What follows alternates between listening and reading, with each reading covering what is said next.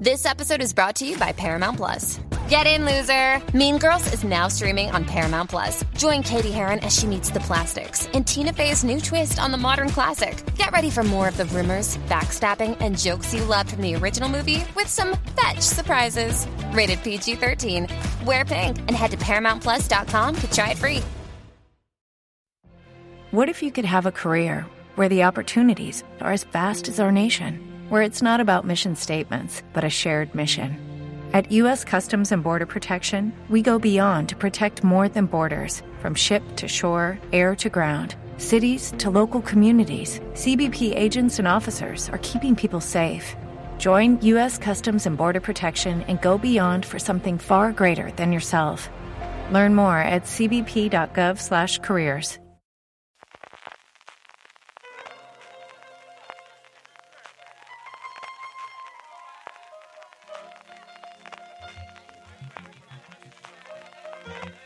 Estás escuchando Fuera de Series con CJ Navas.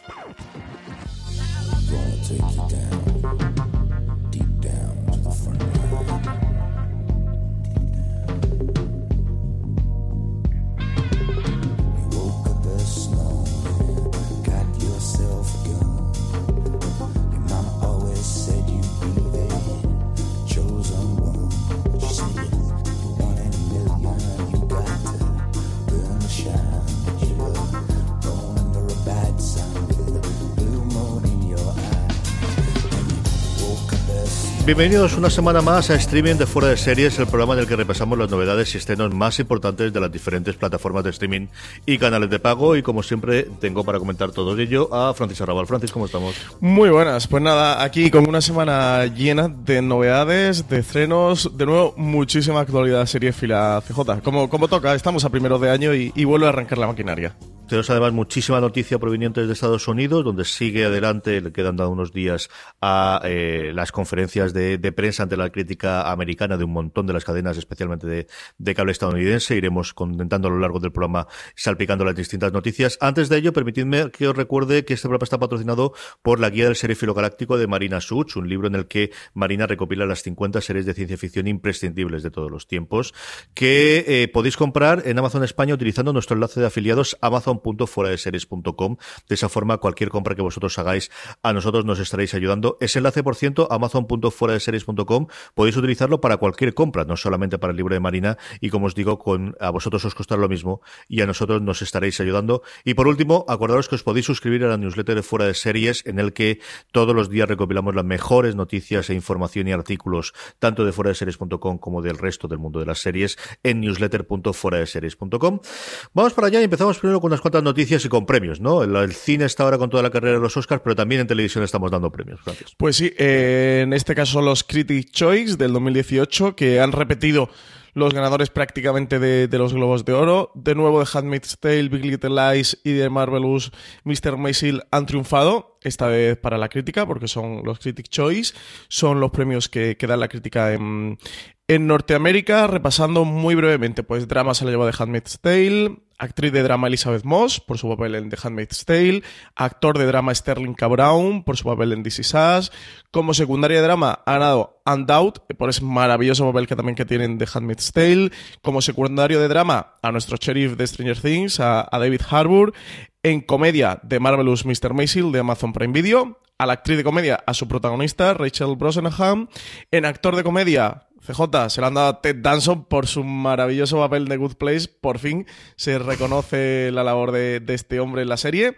Secundario de comedia a Magin Bialik por su papel en The Big Bang Theory. Uh -huh. Secundario de comedia a Walton Goggins por su papel en Vice Principal, que estoy seguro que este, papel, este, este premio le va a gustar mucho a nuestra Lorena. Eh, miniserie Big Little Lies de HBO a su actriz protagonista, actriz de miniserie Nicole Kidman, actor de miniserie Iwan McGregor por su papelazo de gemelos muy locos en Fargo, secundaria de miniserie para Laura Dern de Big Little Lies, secundaria de miniserie para ese marido de Nicole Kidman, Alexander Skarsgård, en TV Movie The Wizard of Lies, la miniserie de, HBO con Robert De Niro. Y para serie de animación, pues a Ricky Morty de Adult Swing, que bueno, que sí que ha conseguido, al menos en su categoría de, género, tener este reconocimiento. Está arrasando eh, Ricky Morty, yo creo que tiene una trayectoria ascendente brutal, a ver cómo le afecta toda la polémica alrededor de Dan Harmon, que de, su caso de polémico de, acoso sexual, eh, que él, bueno, comentó en Twitter inicialmente y luego en el último podcast nosotros también reflejamos en fuera de series con las declaraciones que hizo, pero es una serie que ha ido desde luego muchísimo más. Estos críticos Choice Azar son unos premios relativamente recientes, yo creo que llevan tres años dándolo, no sé exactamente qué cuerpo de críticos eh, americanos, porque la TCA, que es el conocido de siempre, como os decía antes, que es el que al que están presentando ahora todas las cadenas, los dan en verano. Pero es cierto que han encontrado su huequecito ahí justo después de los Globos de Oro y mm. prácticamente todos los años hablamos de ello. Más noticias, Francis. La siguiente a mí me interesa mucho porque sabes que soy un gran defensor del servicio y que creo que es uno de los de los eh, tapados en el, en el mundo que hay, tenemos a día de hoy de, de quién puede dominar al final el, el servicio de streaming. Y esto de que por primera vez, y es cierto que muy por encima y muy comentado y muy cogido de aquella forma. El, presidente a día de hoy de, Hulu, que todo puede cambiar con la fusión entre Fox y Disney, habla de que su servicio podría ser internacional. A mí es una cosa que, me atrae bastante. Pues sí, es una de las preguntas que creo que más nos hacen, o la pregunta que más nos hacen CJ cada semana del programa, es sobre, sobre la expansión internacional de Hulu y si algún día podría llegar a España. Como tú comentas, al final son unas simples declaraciones, pero estas simples declaraciones vienen de, Randy Frere, quien es el, actualmente el CEO de Hulu, nada más y nada menos, y desde luego sí que son una, declaración de intenciones muy potente. Bueno, él lo que vino a comentar es que, bueno, que Hulu con, con la compra de Disney, tras la compra de Disney, sí que podría plantearse su expansión internacional. Así que ya empezamos un poquito a dilucidar por dónde pueden ir las cosas. Él literalmente dijo que una de las mejores cosas que, pueden salir de, esa fusión eh, de, Hulu, del servicio con Disney, era la huella global y que, tendrían una oportunidad de verdad para poder, para poder llevarla a cabo. Que, sí que iban a ser como muy agresivos con sus inversiones y muy agresivos en su marketing y que se centrarían mucho en, en sumar suscriptores.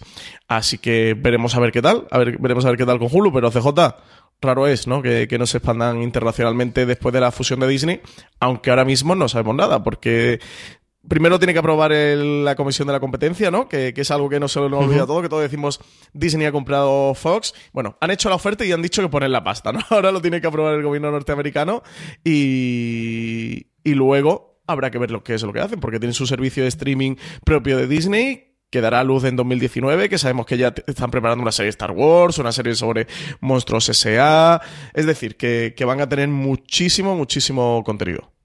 Eso es lo que ocurre. No, no sabemos si van a mantener en paralelo los dos servicios de suscripción o, o, qué es lo que quiere hacer Hulu. A lo mejor Hulu tiene un toque más eh, el canal de Disney más de lo que nosotros pensamos cuando pensamos en Disney y Hulu mantenerlo como una cosa más adulta porque, por ejemplo, se van a encontrar ahora con un FX que hace un tipo de series que no, desde luego, no tenemos en, la mente eh, cuando pensamos en Disney. Le han preguntado a todo el mundo que ha pasado por, por la TCA que haya tenido relación con, con el acuerdo, la gente de ABC, que es la compañía, que es la, la cadena en abierto que es propiedad de Disney en Estados Unidos, la gente fundamentalmente de Fox, a la gente de, de FX, a su director, John Landgraf, de, y ahora que te ha comprado Mickey Mouse, ¿qué tipo de serie va a hacer? Y dicen, no, yo creo que ellos, si nos han comprado y nos quieren, es para que sigamos haciendo el mismo tipo de cosas. No nos van a cambiar ahora porque eso ya lo saben hacer y lo tienen por otro lado.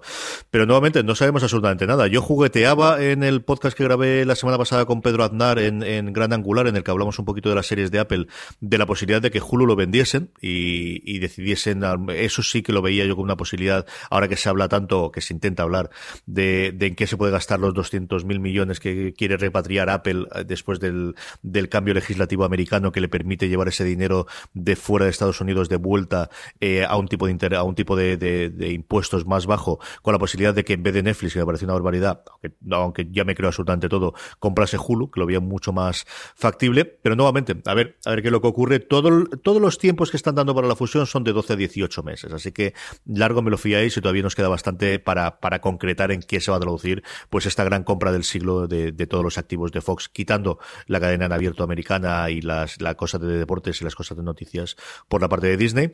Y hablando de Apple, como comentábamos, otra serie más, van prácticamente a serie por semana, Francis. Pues sí, como tú comentas, J, serie por semana. Además, Aquí especial mención me hizo mucha gracia un tuit precisamente de Pedro Nar que, ponía al hilo de, esta noticia que nosotros publicamos eh, ciencia ficción de Signed by Apple en California y, es que Apple va a añadir otra serie, o añade otra serie más dentro de sus proyectos, en este caso, una futurista del creador de Peaky Blinders, eh, se llama Sí, con doble E y será el cuarto drama que la compañía mm, compra para su división de ficción. El, creador de Peaky Blinders, también creador de Tabú, es Steven Knight, del, del, que estamos hablando.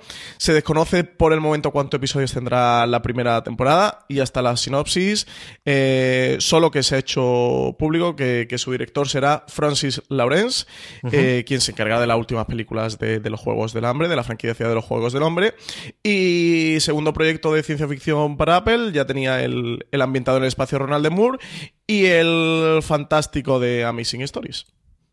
Bueno, pues al final es, el, es que Juego de Tronos hace que el género haya vuelto a tener ahí el, funcionamiento, ¿no? Y, es cierto que cada vez estamos viendo, yo cuando estaba repasando lo, más visto o lo, que esperábamos para el 2018, hacía mucho tiempo que no había tanta serie de género, sea ciencia ficción, sea fantástico, sea de terror, thriller, como tenemos en, desde luego el 2018 y ya mismo aquí tenemos un montón de, de cosas de este, de este estilo. Después de las noticias, es el momento como siempre de, de hacer el repaso eh, cadena a cadena, canal a canal, eh, servicio de streaming a servicio de streaming. Y empezamos con Amazon Prime Video, que estrenó ese llamado mm, mm, Black Mirror de, de Amazon, ese Philica Dix Electric Dreams, 10 episodios. Francis, ¿has podido ver alguno o qué? Sí, he podido ver eh, los mejores, o al menos los mejores según según Marina Such, porque no me daba mucho tiempo a ver, son 10 episodios eh, antológicos, este Philip K. Dick Electric Dreams, no me daba tiempo a verlos todos de cara a grabar streaming, pero sí que quería comentar algo. Así como tú sabes que yo no soy muy de sufrir, CJ, le dije a Marina, oye, tú que te la has visto, dime cuáles son los mejores, y así lo comento algo. He visto los dos que me recomendó, eh, The Commuter y The Hoodmaker, eh, no he visto el resto, así que cuando vea el resto podré decir si son los mejores o no. A mí los dos que he visto me gustan mucho. The Commuter eh, es un capítulo excelente, de verdad fantástico. Eh, si la gente no le interesa demasiado la serie, como son historias sueltas y son episodios antológicos, bueno, igual que Black Mirror, se lo puede ver de forma independiente. Yo sí que lo recomiendo mucho.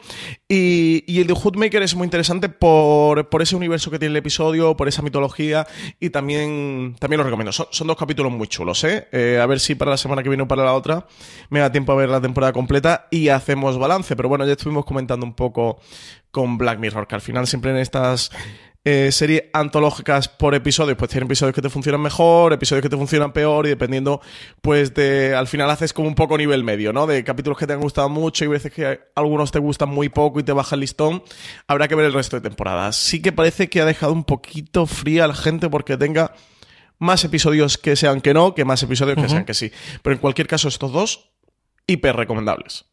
Yo sé que con dos es complicado, pero ese sentido que desde el principio tuvo Black Mirror de esto es un episodio de Black Mirror y esto tiene un tono que es el tono de Black Mirror, ¿se le trasluce también en esta mm, serie o son muy disparados entre los dos? Mm, por lo que he visto, sí que bastante. Black Mirror eh, tiene una cosa muy buena a nivel visual para compartir un universo. Eh, que es la dirección de fotografía, la producción, y aunque en historias a veces puedan diferir, que, sí que juegan todas más o menos en un, en un, mismo sentido y son muy reconocibles. Visualmente todas las series muy reconocibles. Si te ponen unos fotogramas te ponen 35 segundos de Black Mirror que no sabes de qué van, yo creo que casi cualquier espectador sabría identificarla. En Electric Dreams no tienes esto tan bien depurado. Y sí que puede que quede más de lavazo en este sentido, CJ.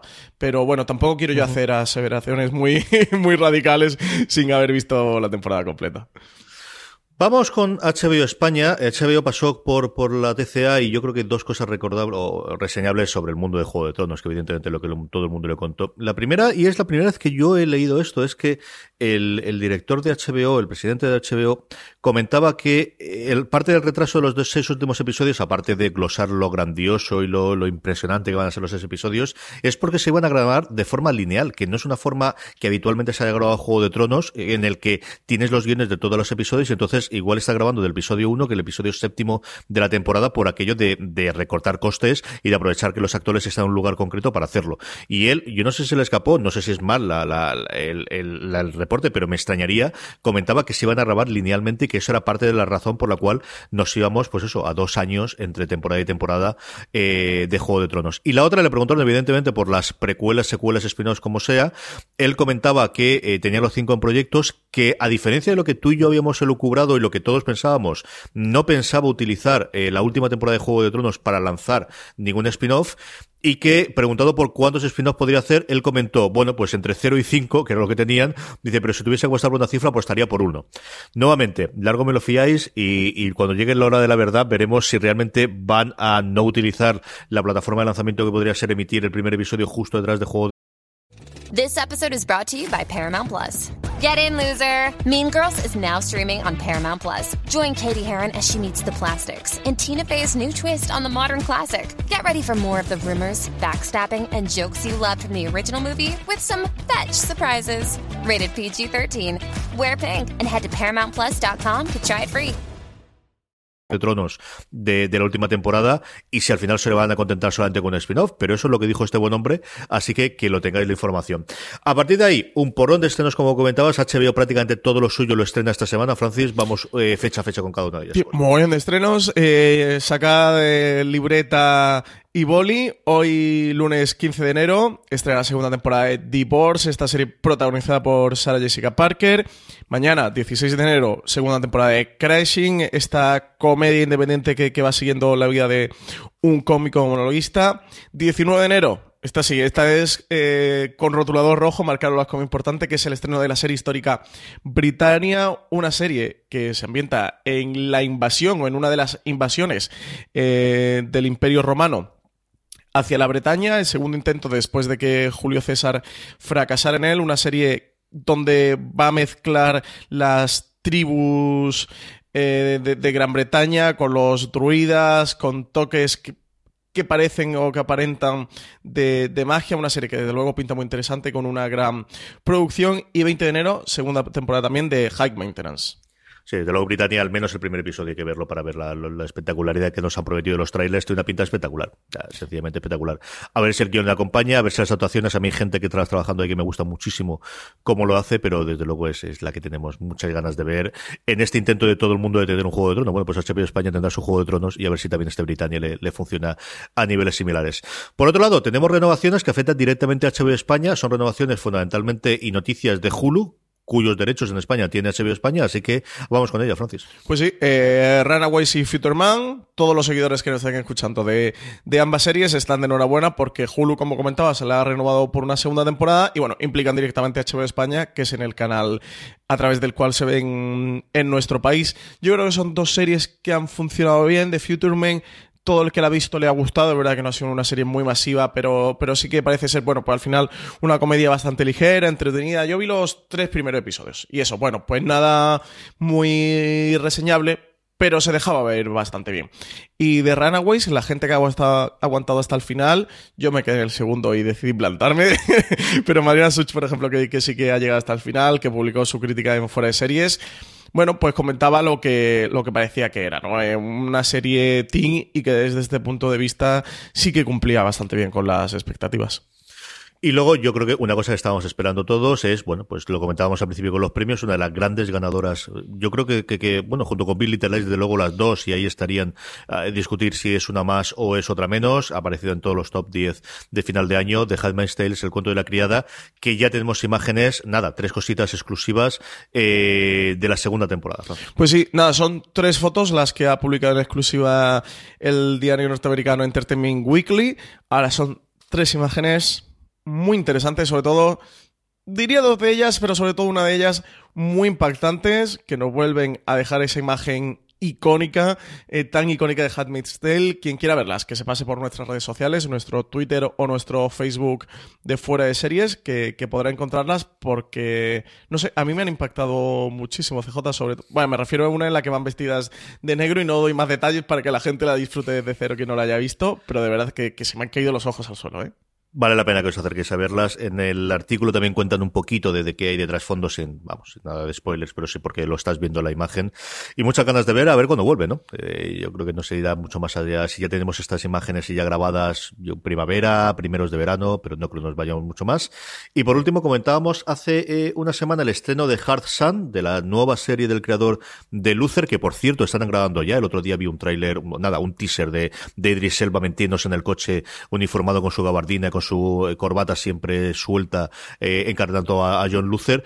Este Hard Sun, que tú sí que has visto, Francis, ¿qué te ha parecido? Sí, he visto el primer episodio y sentimientos muy, muy encontrados. Mi reacción al principio al sentarme a ver Sun fue, joder, la nueva serie de, de Neil Cross, el creador de, de Luther. Y cuando terminé el episodio fue, joder, Harsan del tipo que se, de se cargó Luther. Neil Cross el tío que se cargó Luther.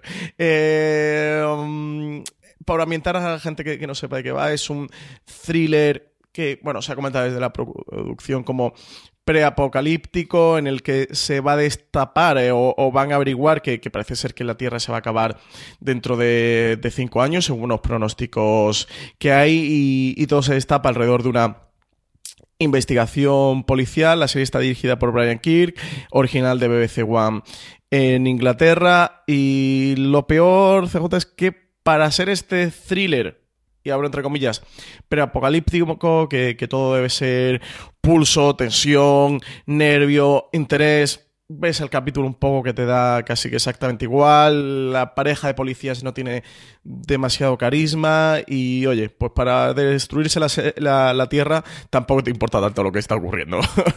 Están los seis episodios, ¿no? Ya disponibles, o sea que no te, no te trajo nada ver el segundo. Nada, nada, me he quedado en el primero y, y, con paz descansé. pues nada, está claro entonces. Ala, mira, una que me libro.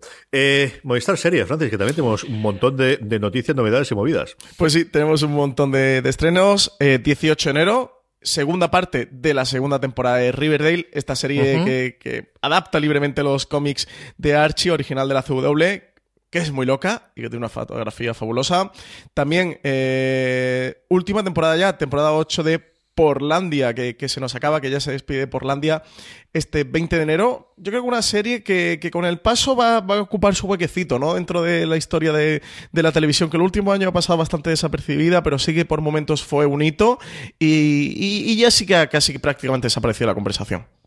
Tuvo su momento, desde luego, y al final ocho temporadas mantenerte en el candelero con el tipo de serie que es Portlandia es muy, muy complicado, ¿no? Y también ha cambiado mucho el mundo, especialmente en Estados Unidos, que donde seguiría más la serie de, de, del tipo de cosas de las que ellos hacían risa, ridiculizaban, pues posiblemente el encaje en el mundo del 2017 del 2018 sea mucho más complicado para la serie. Pues sí, parece que sí.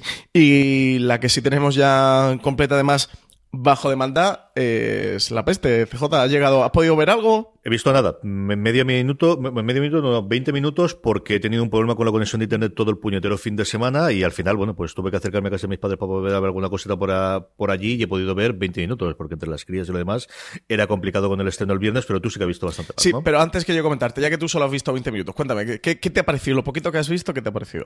A mí me ha traído mucho, ha sido la presentación fundamentalmente de los personajes, ¿no? Yo creo que sí que tenía el tono de, de oscuro, de, de, de, bueno, vamos a ver qué ocurre. Tenía mucha ganas de ver a Paco León y me ha gustado mucho el, el presentación me apetece ver a Pat Goleón haciendo ese personaje, ¿sabes? Yo creo que perfectamente podría hacer encarnar al otro protagonista, pero me apetece hacerlo de del maquinador, del, del tío con el control y con comprando la gente que te muestran desde el primer momento, ¿no? Y te lo está enseñando de necesito parar esto como sea. La serie comienza inicialmente de ha habido un, un afectado en la peste en los arrabales en las afueras de Sevilla y él quiere impedir como sea que eso sea conocido hasta que lleguen los barcos con el cargamento de desde desde América. Susana son los primeros tres minutos que podéis ver de la serie, ¿no?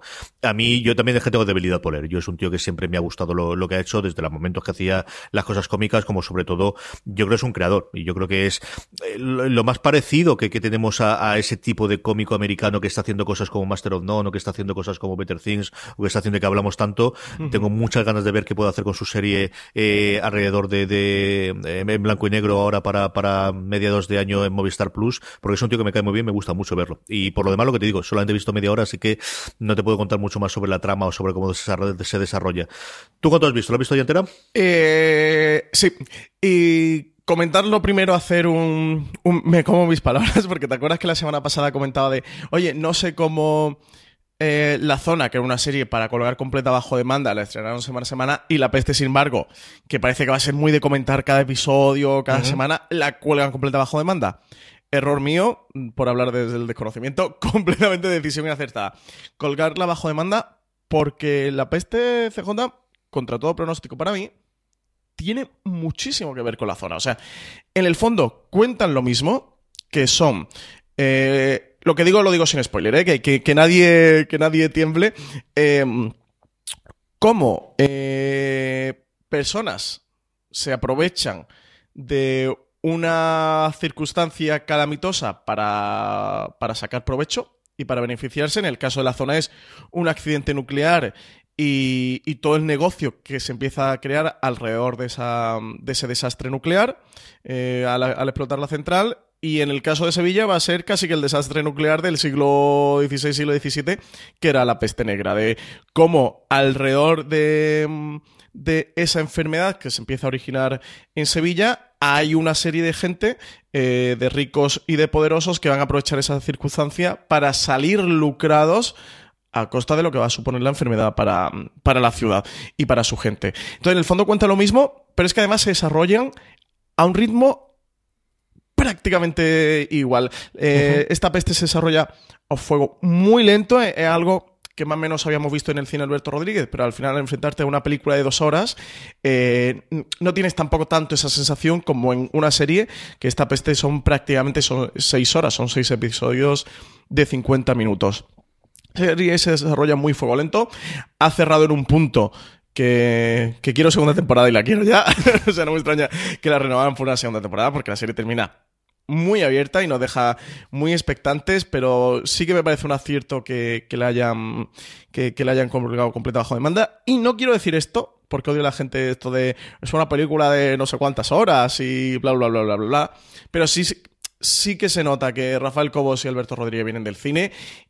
Y esta individualidad de, del episodio, de que cada capítulo tenga como una trama muy centrada, sí que la tiene, sí que le dotan un significado que además al principio de cada episodio a través del título él lo va a ir viendo, que sí que tiene un hilo conductor, pero es una trama mucho más lineal, es muy horizontal entre todos los, los episodios. Así que sí que entiendo que, que se cuelgue um, completa bajo demanda. Es un poco. ¿Te acuerdas, CJ, lo que comentábamos al principio con la serie de Netflix y con Boya Horseman, lo que uh -huh. decían los creadores de sí, sí, oye, sí. sabemos que están en Netflix, que la gente la ve, la tiene completa y que después de un episodio puede ver el otro, y nosotros nos adaptamos creativamente a esa realidad? Pues exactamente igual eso ocurre con la peste. Se, se, nota que ellos se adaptan al medio, a, las series de 2017, y sí que tiene ese desarrollo de, de la trama. Yo recomiendo. Porque ya he visto gente que como con la zona, eh, con el primer episodio, con el segundo y tal, de oye, eh, no lo tengo muy claro, esto va como muy lento y tal, de verdad que aguanten hasta el final, que se vea la serie completa. Es una serie fabulosa, tiene una dirección, una fotografía, una banda sonora que es espectacular. El nivel de producción es verdad que se han gastado 10 millones de, euros, pero hay muchísimas series norteamericanas y que todos conocemos que con mucho más presupuesto no lucen ni la mitad de bien. La recreación de la Sevilla del siglo XVII es fascinante. Hay un plano en el primer episodio plano muy cinematográfico de, de, él que llega a caballo, que sube una colina, el protagonista, eh, Pablo Molinero, y, y, ve la Sevilla de esa época, de esta vista, ¿no? De que tienes como la ciudad ante ti, antes de entrar en la ciudad, que, que es una imagen súper iconográfica eh, del cine, y es espectacular, de verdad que es espectacular el trabajo que han hecho de documentación y de, y de recreación de, de esa Sevilla, que creo que le han puesto muchísimo cariño, muchísimo empeño. ¿Y los actores, cómo los has visto? Fantásticos. Están muy bien, ¿eh? Están muy bien. Es una de las cosas que también más sorprendían, que, que caras conocidas teníamos a Paco León y poquito más, y a Manolo Solo, que Alberto Rodríguez decía que era una influencia para el de, Pasolini, que, que, le gusta mucho la forma de crear de Pasolini, que Pasolini siempre tiraba de, de actores que, que, eran conocidos por el gran público y que quería probar esto con la peste, por el tipo de ambiente que quería recrear, que le recordaba mucho a su cine y tal. Creo que el efecto que Alberto Rodríguez quiere crear lo consigue. Eh, Paco León coincidió con lo que tú comentabas, ese papel de, villano protagonista que él tiene, de un hombre que parece que viene de clase humilde y que se ha hecho a sí mismo, creo que es un personaje muy interesante, con una ambigüedad moral eh, muy interesante dentro de, la serie. Pablo Molinero lo veo muy bien, Sergio Castellanos, está, el reparto está, está realmente bien, CJ. Y luego tenemos dos cosas eh, sobre la peste. Una de ellas eh, que nos toca muy de cerca y es que este miércoles 17, si esté cerca de Alicante, en Cigarreras, a partir de las 7 de la tarde, presentaremos la serie en, en Cigarreras dentro de los actos que estamos haciendo como Vistar Plus para presentar sus series de producción original desde fuera de series. Como os digo, a las 7 de la tarde estaremos allí, proyectaremos, no está claro todavía es el primero y el segundo de los episodios, pero siempre es un lujo, como decía Francis, poder verlo en pantalla grande. Este que verlo en pantalla grande, ¿eh? que tiene sí, una iluminación sí, sí. y tiene una fotografía que se te caen los Sí, ojos. además allí en la caja negra se ve muy bien y ya lo Es vimos en su momento con vergüenza y mira que, que al final se puede ver más, pero esta yo tengo mucha, mucha curiosidad por verla. Como os digo, pasaros por allí el miércoles 17 a las 7 de la tarde en Cigarreras, en Alicante. Y por otro lado, y yo creo que esto veremos el recorrido que tiene, eh, esto, eh, bueno, pues en el Twitter el otro día, varias gente le comunicaba a Juan Gómez Jurado que parecía que la trama de la peste tenía mucha relación con un libro suyo y a ver qué recorrido tiene este tema. Pues sí, yo es una noticia que no sé muy bien cómo dar porque se ha destapado el fin de semana, mm, no nos ha dado tiempo a hablar con nadie ni confirmar nada y sí que ante estas cosas siempre me gusta ser cauteloso y tener mucha prevención y tener mucho cuidado porque se puede hacer daño eh, desde el desconocimiento. El caso que tú comentabas, ¿no, CJ? Que, que hay varios lectores de una novela de Juan Gómez Jurado que creo que se llama... eh, espérate que lo estoy buscando porque se me ha ido de la... Disculpadme. Que me ha entrado también la tos. Eh, creo que se llama El ladrón o los ladrones de algo así. ¿Puede ser, CJ? ¿Tú lo recuerdas? Lo busco ahora mismo. Un segundo. Eh, la, la leyenda del, del ladrón se llama la novela. Eh, bueno, pues eso, como tú comentabas, muchos espectadores de la peste parece que habían visto analogías en la trama con esta novela. Le empezaron a escribir por Twitter a Juan Gómez Jurado. Y Juan Gómez Jurado, no sé, porque no tengo muy claro si ha terminado de ver la serie o ha visto la serie o no, pero sí que, estuvo comentando, pues, pues bueno, pues, lo- los comentarios que le llegaban de, de la gente, ¿no? De, eh, con respecto a esto de la peste. Eh, sí que Parece ser que algún medio le, dio tiempo a hablar con Juan Gómez Jurado, que no ha hecho declaraciones, que algún medio también eh, le ha preguntado a Movistar Plus y que Movistar han dicho, bueno, pues que eran dos trabajos muy bien documentados sobre la realidad de, esa época. Y bueno, que es que aquello era así y funcionaba de, esa forma. No sé hasta qué punto pueden ser desafortunadas coincidencias o si hay algo más. Cierto que tú y yo hemos leído la novela y lo que te digo, no lo sé si esto se parará aquí, tendrá más recorrido. Si lo tiene, pues bueno, pues lo comentaremos y ya está. Eh, bueno, por cerrar el tema, CJ, perdona que, que vuelva al tema. A mí me extraña mucho, estando detrás, que es el guionista Rafael Cobos, que es un guionista con una trayectoria enorme dentro del cine.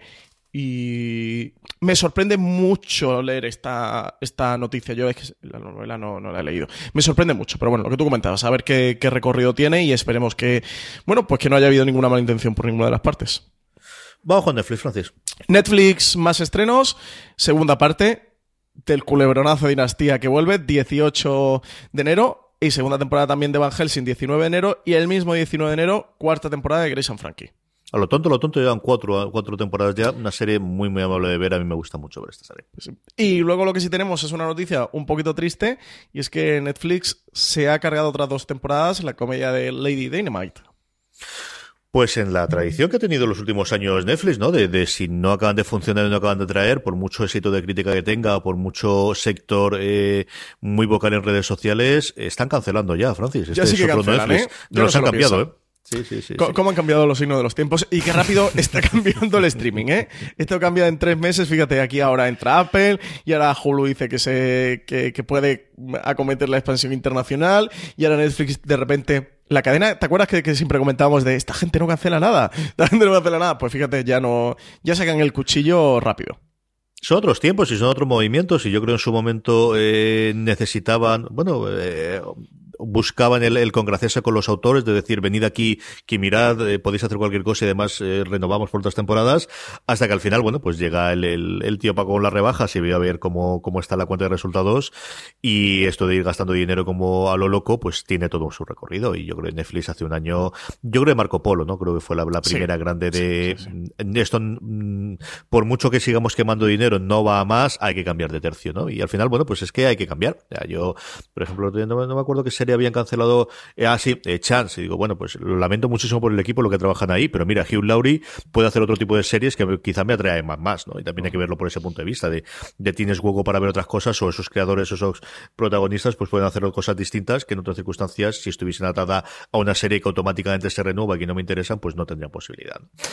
Y la otra, yo creo que es una cosa que todos conocíamos, pero al final, bueno, pues Charlie Brooker ha dado una entrevista hablando de, de su universo Black Mirror, comentando o confirmando específicamente eso mismo que acabo de decir, ¿no? Que es un universo el, que existe en Black Mirror. Pues sí, y queríamos comentar también la noticia, aparte de, la curiosidad, creo que, es chula para todos los seguidores de Black Mirror, que nosotros nos adelantamos unos 12 días a la declaración de Charlie Brooker y Valentina Morillo en fueradeseries.com publicó un artículo que se llama Black Mirror, todos los episodios se desarrollan en el mismo universo, eh, donde comentaba esto, bueno, pues por una parte que, que ya Charlie Brooker había comentado que compartía el mismo universo y tal, y donde desgrana todas las conexiones eh, de las tres primeras temporadas, porque en ese momento, mm, eh, justo creo que lo publicamos el día que se estrenaba la cuarta. Luego sí que la crítica de la cuarta temporada, que también la hizo Valen, comenta las conexiones de los episodios de la cuarta entre sí y de los episodios de la cuarta con los de la anterior temporada. Así que a todos los fans de Black Mirror que les guste degranar estas curiosidades, que están bastante chulas,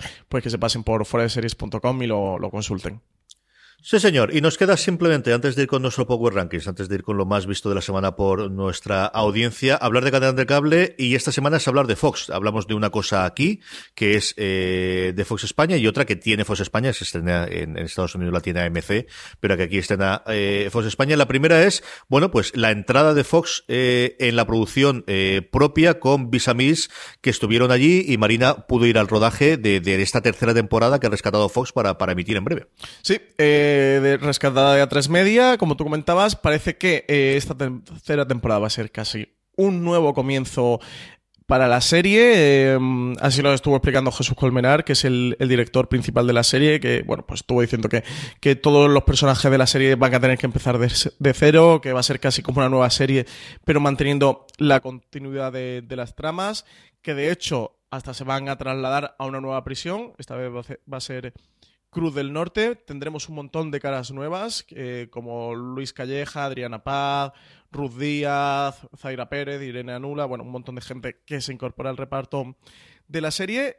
Y a ver qué tal, cómo evoluciona esta tercera temporada. Parece que, que, va a volver fuerte, que es una de las apuestas, como ya hemos visto, ¿no? CJ de Fox. También por apostar por la ficción propia dentro de nuestro país y a ver qué nos depara la serie. Y por otro lado, es que volvemos a tener cambio en la dirección y la organización de The Walking Dead. Pues sí, eh, nuevo showrunner para la serie. En este caso, Scott Gimple, que era el showrunner que recordemos al hilo de esta noticia que hubo un movimiento eh, con la emisión de la octava temporada, de la primera parte de la octava temporada, que pedían la dimisión del showrunner, sobre todo por el final de la primera parte de la octava temporada, que ocurre un hecho bastante relevante con uno de los personajes eh, principales y que enloqueció un poquito a los fans de la serie. Bueno, pues Scott Gimple lo han promocionado como algo así como jefe de contenidos de, de la marca de Walking Dead o la de la franquicia de Walking Dead. Es decir, lo tiran pero para arriba, va a supervisar todo lo que ocurre en The Walking Dead, todo lo que ocurre en Fear de Walking Dead y lo que pueda ocurrir en posibles spin-offs que estén por venir. Y lo que han nombrado es una nueva showrunner, que es Angela Kang, que era guionista de la serie desde 2011 y que va a ser quien va a sustituir a Scott Kimpel en su puesto. Sí, patada para arriba, que es a veces como se solucionan estas cosas, y como decías tú, supervisando un poquito el universo de Walking Dead, que igual les hacía falta esa figura también, ¿no? Que al final lo tonto, lo tonto, eh, yo creo que no había nadie por ahí más allá de los creadores originales del cómic y la gente de la cadena, y a ver si en ese puesto funciona un poquito mejor y a ver qué ocurre con la próxima temporada, con la, con la novena, ¿no? Eh, vamos ya con el Power Rankings. Antes de ellos, como siempre, permitidme dar las gracias a nuestro sponsor, a la guía del Serie Galáctico, el primer libro de la colección fuera de series, escrito por Marina Repasa las 50 series de ciencia ficción imprescindibles de todos los tiempos. Podéis encontrar desde las series más conocidas a esas pequeñas joyas que siempre dan gusto eh, encontrar. Como siempre os decimos, recordad que si la compráis desde Amazon España, haciéndolo desde amazon.foradeseries.com, entrando desde esa dirección, a vosotros os costará exactamente lo mismo y a nosotros nos estaréis ayudando y eh, esa dirección amazon.foradeseries.com la podéis utilizar para cualquier compra que hagáis. A nosotros nos sirve para, para que nos ayudéis. Vamos con el Power Rankings, vamos con lo más visto por la audiencia. Empezamos por el puesto número 10. Vuelve a la lista Godless. Sí, el western de Netflix, que ha funcionado muy bien el boca oreja, ocupa la décima posición. Y otra de Netflix para la novena, que es Dark. Baja, eh, perdón, eh, vuelve a entrar de nuevo. Se había desaparecido desde su momento en entrada de The Leftovers en HBO España y llevado por, eh, bueno, pues el, movimiento que hemos tenido de los premios de Marvelous Mrs. Maisel, que se mantiene una semana más en el séptimo puesto por Amazon. Entra a la sexta posición Marvel's Runaways, la serie juvenil teen de HBO España, que, que entra de nuevo en nuestro Power Rankings. Y en el quinto, Lovesick, eh, Netflix, que prácticamente copa desde el quinto hasta el uno, con una pequeña excepción que comentaremos en el puesto número dos, una de las entradas. En el cuarto puesto, justo antes del podio, un podio muy renovado, como, veremos ahora, en el que las tres series son todas nuevas, bajando dos puestos desde la semana pasada, Manhunt, una bomber de Netflix. Y tercer puesto, Peaky Blinders, que vuelve, Peaky Blinders con su cuarta temporada que, que se encaró hasta la tercera posición. Comentamos en su momento que, en qué fecha se podría estrenar. Yo apostaba porque se estrenaría cuando saliese a la venta el Blu-ray o el DVD en Inglaterra y al final ha sido antes, cuando Netflix ha puesto esta cuarta temporada de una serie que ha ido creciendo, que se ve cada vez más fuera de, Inglaterra, que en España tiene muchos seguidores, que en las críticas o en las revistas americanas cada vez empiezo a ver más críticas de ellas, de gente que la sigue. En el puesto número dos, ciencia ficción de la buena, The Orville en Fox. Y primera posición, otra de ciencia ficción, CJ Black Mirror, que ha subido cuatro puestos y se encaroma en lo más alto de nuestro Power Ranking, lo más visto por nuestros lectores y oyentes de fuera de series. Sí, señor. Ahí tenemos eh, nuestro Power Rankings. Eh, vamos, como siempre, con las preguntas de los oyentes. Preguntas que nos llegan a eh, info.fuera-de-series.com o que en el mismo formulario en el que podéis rellenar el Power Rankings, que podéis hacerlo llega acercándoos a fuera-de-series.com, no lo hacen. Tenemos un montón de preguntas, Francis, vamos con ellas. Sí, de nuevo un montonazo de preguntas. Muchísimas gracias a todos los que nos hacéis llegar vuestras preguntas. Eh, y comenzar por Carlos Montoya, que nos felicitaba el año CJ y nos preguntaba que cuáles eran nuestras series más esperadas del 2018. Él decía que confiaba en que The Americans tuviera un final de serie digno. Vamos a ver, pues eh, me encanta que me hagas esa pregunta como dice el clásico y es que esta misma semana eh, en el canal de podcast de Fuera de Series colgaremos eh, uno de los top que hago con Jorge y con Don Carlos, con los, las personas con las que toda la vida hacíamos el programa clásico de Fuera de Series y que ahora estamos grabando cada 15 días estos top y vamos a hablar precisamente de eso, de eso, de hecho vamos a separarlo en dos. Esta semana tendremos el top de las series nuevas del 2018 que más nos apetecen y dentro de 15 días tendremos las series que vuelven que más nos apetece del 2018. Así que por no chafarlos mucho os comentaré que tengo en mi top hay dos españolas, una serie que ya se ha estrenado y esa sí que es La Peste, y lo voy a decir para que al menos guardarlo una, otra que comentamos en la semana pasada de ciencia ficción que se estrena a finales de mes en HBO España. Eh, la mía prácticamente todas son series de género, o es ciencia ficción o es incluso terror en alguno de los casos y como os digo, si queréis saber más, la tenéis todas, os digo La Peste y, y el resto las tendréis todas en el top que esta misma semana colgaremos en el, en el canal de fuera de series. En cuanto a las a las eh, a las nuevas, en cuanto a las que vuelven, tengo muchas muchas ganas de ver de American, sí, desde luego sí. Yo de las que vuelven tengo muchísimas ganas de Westworld y de Handmaid's Tale. Westworld la he hecho mucho de menos con este añito que no ha abandonado, así que por fin tenemos nuevamente Westworld y de Handmaid's Tale, pues bueno, qué decirlo, sí que ha sido la mejor serie del 2017, ¿para que le vamos a dar más vueltas? De series nuevas, tengo muchas ganas de la de The Ballad of Buster Scruggs, que va a ser una miniserie eh, con seis episodios antológicos, eh, proyecto llevado por los hermanos Cohen. Así que como me gustan tantísimo los hermanos Cohen en cine, quiero verlos en, en serie. Tenía muchas ganas de la peste. acuérdate lo que te pasó con Woody Allen. Ten cuidado con esta Ya, con Woody Allen me la pegué, pero los hermanos Cohen no me van a defraudar, CJ.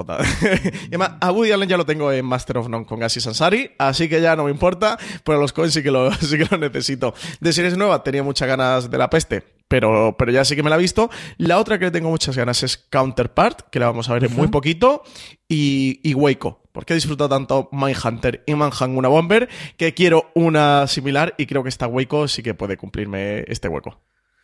Muy bien, más preguntas, Francis. Pues tenemos más preguntas. Jerónimo Pons nos decía que si sabíamos dónde se iba a ver en España The Miniaturist, la serie de la BBC. Yo no tengo ni idea, ¿tú sabes algo? Nada, eh, sí está buscando y por ahora no tiene confirmación de, cadena en España. Así que nada, Jerónimo, por ahora no sabemos nada. En cuanto sepamos si la tiene alguna plataforma de streaming, pues la comentaremos en este mismo programa. Y si no, pues fuera de serie, seguro que, que CJ dará la noticia. Nada, y además es que hace unos años te podría decir aquí o aquí, porque normalmente todas las series de la BBC o la comprábamos Movistar Plus o Canal Plus en su momento, pero a día de hoy, en el que tenemos, tenemos series de la BBC en HBO, tenemos series de BBC en Filmin que compro directamente, tenemos series de la BBC en Movistar Plus o de alguna de las cadenas que tenemos dentro. Así que, no, a día de hoy no sabemos nada, pero sí que, que, estamos... Eh, Incluso en Amazon están llegando algunas de la BBC, o sea que... Yo estoy, justo mi respuesta iba a ser la misma que tu CJ de hace cuatro años te diría que iría a Movistar, hoy día, a saber en cuál cae. ¿Hay tantas? Sí, o, al final puede llegar a un acuerdo con Netflix como, como el caso de Peaky Blinders y, tenerla fuera de tener los derechos internacionales, ¿no? Que, cada vez lo hacen más. Así que a ver qué ocurre con ella y por qué no, pues a lo mejor Apple se mete también en el follón este de comprar series inglesas para, para exportarlas a Estados Unidos. Así que también es factible. Más cosa, Francis. Eh, señor X, eh, que soy muy fan del apodo, nos preguntaba CJ que qué opinamos de la aplicación de Movistar Plus. Vamos a ver, yo lo utilizo ahora, yo lo utilizo fundamentalmente en el iPad y desde hace un tiempo que cambié la tele en, en la televisión. Y la televisión lo utilizo bastante. No me mata, no me convence, pero creo que es la más compleja, porque al final te tiene que combinar contenido propio que tienen ellos, contenido propio de los canales que están dentro de su servicio, y luego además el servicio de emisión en directo. Eh, mm, a mí no me creo que hay momentos en los que me cabrea el cómo se utiliza, pero tampoco sabría decirte, igual que es muy fácil de, venga, el modelo es el de Netflix, el modelo es el de Amazon, no puede ser que la parte de streaming o la parte de, del visionado no tengas un adelante o un detrás, que eso yo creo que le falta todavía la de Movistar. Sé que a la gente le cabrea mucho los anuncios que ponen justo antes de reproducir, que yo la verdad es que no me molestan especialmente y entiendo que, bueno, pues un anuncio te lo pone exactamente YouTube y tampoco me, me cabrean. Y la gente, ya, pero es que estás pagando. Bueno, también los periódicos pagas por ellos y que tienes el anuncio después. A mí eso es una cosa que no me enfada especialmente. Yo, eh, para el, para la tele, quizás para el iPad sí que cuando tienes el reproductor, el que tengas eh, la posibilidad de para adelante, para atrás, eh, el que tengas en un sitio todos los favoritos mucho más eh, claro, las descargas, por ejemplo, en el iPad es mucho más engorroso que, que lo que se hace en Amazon o en Netflix. Y la parte del, del Smart TV a mí me gusta mucho. No sé si es porque me he acostumbrado, no sé si porque es lo primero que he utilizado, pero esa parte sí me gusta bastante, Francis. A mí me parece funcional sin más. Eh, no puedo decir que, esté, que, que sea mala, ni puedo decir tampoco que sea una maravilla ni que sea la mejor. Creo que el que el mayor fallo, por decirlo de alguna manera, que puede tener lo que justo lo que tú comentabas, ¿no? El no poder tirar segundos adelante o segundos hacia atrás, que por cierto no lo hemos comentado, Netflix ha puesto ahora que puedas tirar segundos adelante y además lo han bajado de 15 a 10, que, a mí el salto de 15 se me resultaba muy grande, lo han bajado a 10 y ya sí que te permite tirar hacia adelante. En Movistar el no tenerlo eh, para la tele, porque tienes el rebobinar o el tirar hacia adelante, bien, pero, pero en el momento que, tienes eso, estás en un teléfono o en una tablet, es una faena. Esto es tener que estar apuntando con el dedito, uno no acierta ni, ni a la de tres. Y luego el sistema de descarga no es el mejor, pero tampoco va mal sobre todo, para mí lo que menos me gusta del sistema de descarga CJ es que en Netflix, en Amazon, que son las que permiten, puedes poner, quiero bajarme una temporada completa o quiero bajarme siete episodios de cinco series diferentes, los marco todo y la tablet se queda bajando. Y en Movistar, en el momento que marcas uno, no te deja marcar el siguiente. Eh. Hasta que no está descargado, no puedes marcar. Y es como una tortura darle, ponerte a hacer cosas. ¿Se ha descargado o no? No, todavía no se ha descargado. Porque además no es tampoco precisamente el que funciona más rápido. Eh, te vas, hace otra, eh, venga, ya se ha descargado, ahora me voy a poner a bajar otro. Y, a mí esto de uno después, detrás de otro, que no, que no se te puedan meter en una cola, me tortura. y la otra cosa es no poder marcarte una lista, que sí que te marca... Eh, cuando entras dentro de una serie, por qué episodio vas, o si, si un episodio lo has dejado a medias, te da la opción de seguir viendo, de continuar el visionado de ese episodio, pero que no te marque. Sí, sí que te pone. Ellos te hacen una especie de lista eh, como series que estás viendo y te ponen ahí unas cuantas, pero el no poder marcar tus favoritas como Netflix, el no poder hacer listas, sí que, que, quizá el mayor eh, defecto, lo que menos me gusta de la aplicación. Puedes hacerlo además, los favoritos los puedes hacer por eh, serie y por episodio, que, es una cosa que suena bien, pero al final es un lío. Yo no, sé si tengo que hacer el favorito al episodio o a la serie. En fin, yo creo que lo que digo, funcionalidad y poquito a poco. Más preguntas, Francis. Eh, teníamos más preguntas. Cribas Perejas nos, decía que nunca nos ha escuchado nuestra opinión sobre Black Sails, que, a él le había encantado la serie, especialmente la segunda temporada. Eh, así que, CJ, tú creo que Black Sails no ha llegado a ver. Nada de nada. No. A mí es una cosa que nunca me ha matado. La parte de, Piratas y este bien, pero sin pasarse. No es un género que jamás me haya traído nada. Yo sí soy muy fan de los piratas. Me lo he visto todo en el cine. Me he leído muchas cosas de cómics y novelas. Y también me vi Black Sails, porque además eh, cuando se anunció el proyecto se vendía como una precuela espiritual de la Isla del Tesoro de Robert Louis Stevenson, que soy muy fan del libro, me gusta muchísimo el libro, es de los libros de estos que leí de pequeñito que, guardo con mucho cariño en mi memoria y que he leído luego alguna vez más. A mí la serie me gusta bastante, es una serie del canal Stars que le tengo como pena que, que el gran proyecto de Stars cuando Stars se le acabó Spartacus, fue la serie donde ellos decidieron invertir el dinero en, en, esa serie de gran presupuesto, que al final terminaron cerrando en una cuarta temporada porque se en otra serie de grandes presupuesto como American Gods y porque Black Sails no había terminado de funcionar como ellos esperaban. Tenían en la producción al de, uno de los productores ejecutivos era el cineasta este que, yo tanto odio, CJ, ¿cómo se llama? El de Transformer y todas estas películas. Muchos, odios a muchos, pero sí, ahora se me ha ido la cabeza. ¿Sabes quién te digo, no? Eh, que no caigo ahora con él. Bueno, uno de los... Michael Bay. Michael Bay, exactamente. de hecho, en su momento se anunció como la serie producida por Michael Bay. Exacto, entonces eh, Michael Bay era como la esperanza de que hiciera como eso, como una gran serie de gran presupuesto, muy espectacular. La serie es muy espectacular, para mí está muy bien a nivel de, producción, de recreación, de, de esa fantástica isla de los piratas. A mí me gustaba mucho y quizá era la parte por la que seguía viendo la serie, sus batallas navales y sus piratas crudos. El guion es quizá lo que podemos criticar, a veces fue mejor, a veces peor. La segunda temporada, coincido contigo, en que quizás fue la que estuvo mejor, en una primera que, le costó un poquito arrancar y en la segunda ya terminó de cuajar y bueno, el cierre al final de la cuarta pues se quedó un poquito... Ay, ay, creo que se ha quedado una serie en un poquito en un terreno medio, que a los que le guste la historia de piratas como a mí la van a disfrutar y a los que no, pues bueno, una serie sin más que seguramente no, no se acercarán a ella. Más cositas, Francis. David Planes eh, nos dice que Amazon sigue estrenando cosas a medias, como Parks and Recreation, que está sin doblar y sin subtítulos en español. Yo me metí para comprobarlo y efectivamente, eh, en idioma está en latino, te parece como español, está en latino, eh, pero no en el, idioma castellano. Y no tiene subtítulos. Tiene, bueno, tiene subtítulos en varios idiomas, tiene en inglés y en un montón de idiomas, pero no en español, CJ. Así que como mucho la puedes ver en inglés, con subtítulos en inglés o verla doblada en latino. Claro, aquí la movida que me pasa con estas cosas siempre a mí eh, es que yo la veo en inglés con subtítulos en inglés. Entonces, claro, de, estas me doy cuenta después o me entero después. Eh, a mí me parece más grave, por ejemplo, que Marvelous Mrs. Maisel no la han tenido doblada hasta ahora el día 26. De hecho, a día de hoy eh, todavía siguen sin estar doblada. Y yo creo que se han dado prisa por todo el tema de los premios, especialmente por los Globos de Oro. Y era comentabas tú de los critics, ¿no? Las series de catálogo yo creo que van a su ritmo. Y, y Parks and Recreation es una serie que desgraciadamente en su momento en España no llegó, así que no hay un doblaje previo al que, al que se pueden hacer. El latino yo creo que debe ser el mismo que utilizaría en Estados Unidos, o, bien para vender a Sudamérica, o bien porque la propia NBC para la población latinoamericana tenga un servicio, emita el, episodio en dual, que no me extrañaría absolutamente nada, eh, el que lo tuviesen, de hecho yo creo que lo tenía. Así que eso, los subtítulos es otro mundo que, a ver si investigamos poco a poco. Tengo un par de cosas ahí pendientes en cartera para, para verlo, porque es, es curiosísimo el cómo en determinados sitios tiene los subtítulos y otros no, y los idiomas sí, los idiomas no.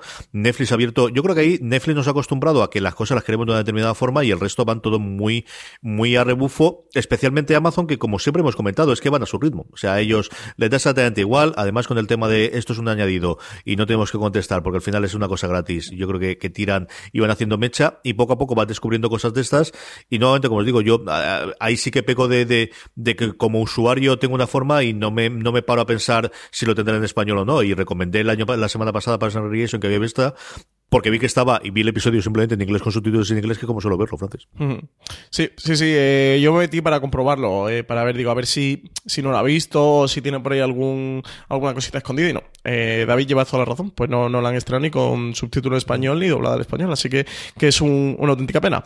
Y última pregunta, CJ, Adrián Duarte decía que si tuviéramos la oportunidad de participar en una serie, ¿cuál sería? Esta, esta era muy divertida, esta pregunta es bastante divertida. A ver, y aquí tengo dos, fundamentalmente, de las que se estén emitiendo aquí. Porque no me hagas trampa, una, No, no, no, déjate dos, aquí dos. Vamos a ver, por la gente que está implicada ahí, lo que los adoro y los amo, The Good Place. Y luego por, por, por, por la parte y por la trayectoria, porque es una cosa que me haría mucha ilusión a día de hoy en Star Trek Discovery. Hostia, CJ, tú pegarías muy bien Star Trek, ¿eh? Tú das muy bien el casting para Star Trek, ¿eh? Yo creo que el casting, yo tuve un amigo mío que siempre, yo creo que más para Bárbaro. En Britannia yo creo que pegaría mejor con el pelo de como lo llevo ahora, no, no, un poco más larga. Star Trek molaría mucho. Sí, sí, sí, sí, sí, sí, como la haría lo tengo muy claro. Francis, ¿y tú en cuál? Del, del ingeniero científico darías perfectamente. a mí me, me hubiera gustado mucho mucho, mucho, porque creo que el rodaje tiene que ser una locura, participar en Juego de Tronos y evidentemente como un Lannister cabrón me lo hubiera pasado cojonudo.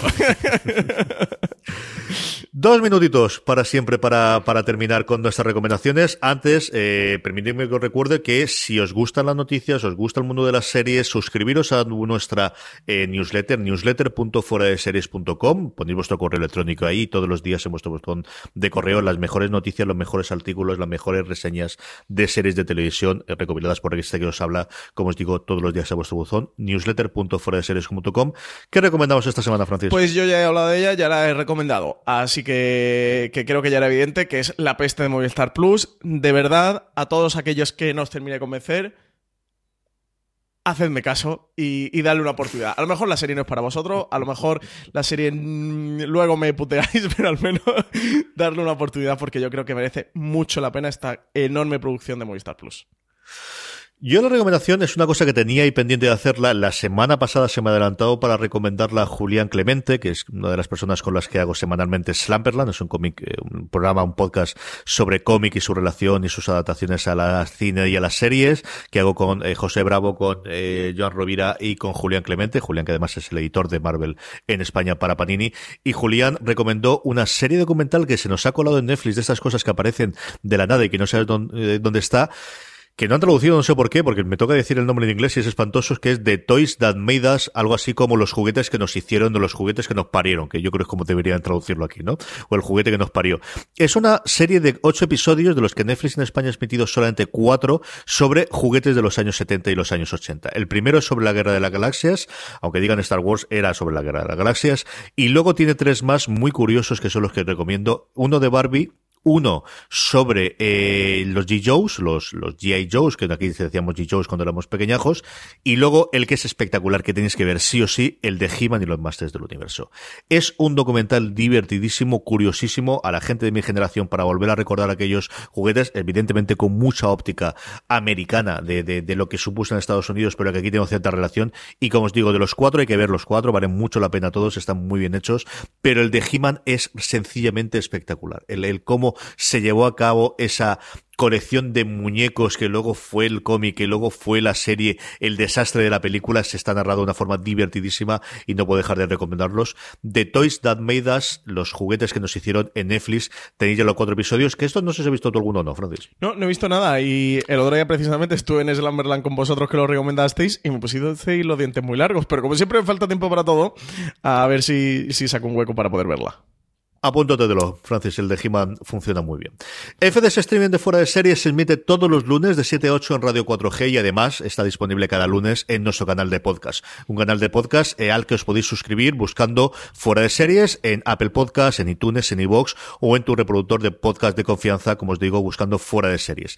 Gracias una semana más a nuestros patrocinadores, a la guía del Seriefilo Galáctico de Marina Such, el primer libro de series de la colección Fuera de Series sobre eh, series de ciencia ficción, las cuenta series de ciencia ficción imprescindibles de todos los tiempos, a nuestro enlace de afiliados de Amazon, al que comprando desde amazon.foradeseries.com nos ayudáis mientras que os cuesta exactamente lo mismo, y nuestra newsletter diaria, newsletter.foradeseries.com, para que os podáis suscribir. Francia, la semana que viene volvemos. Hasta la semana que viene, CJ. A todos vosotros, queridos oyentes, pasaros por foradeseries.com, gracias por estar ahí y hasta la semana que viene, como siempre, recordad, tened muchísimo cuidado.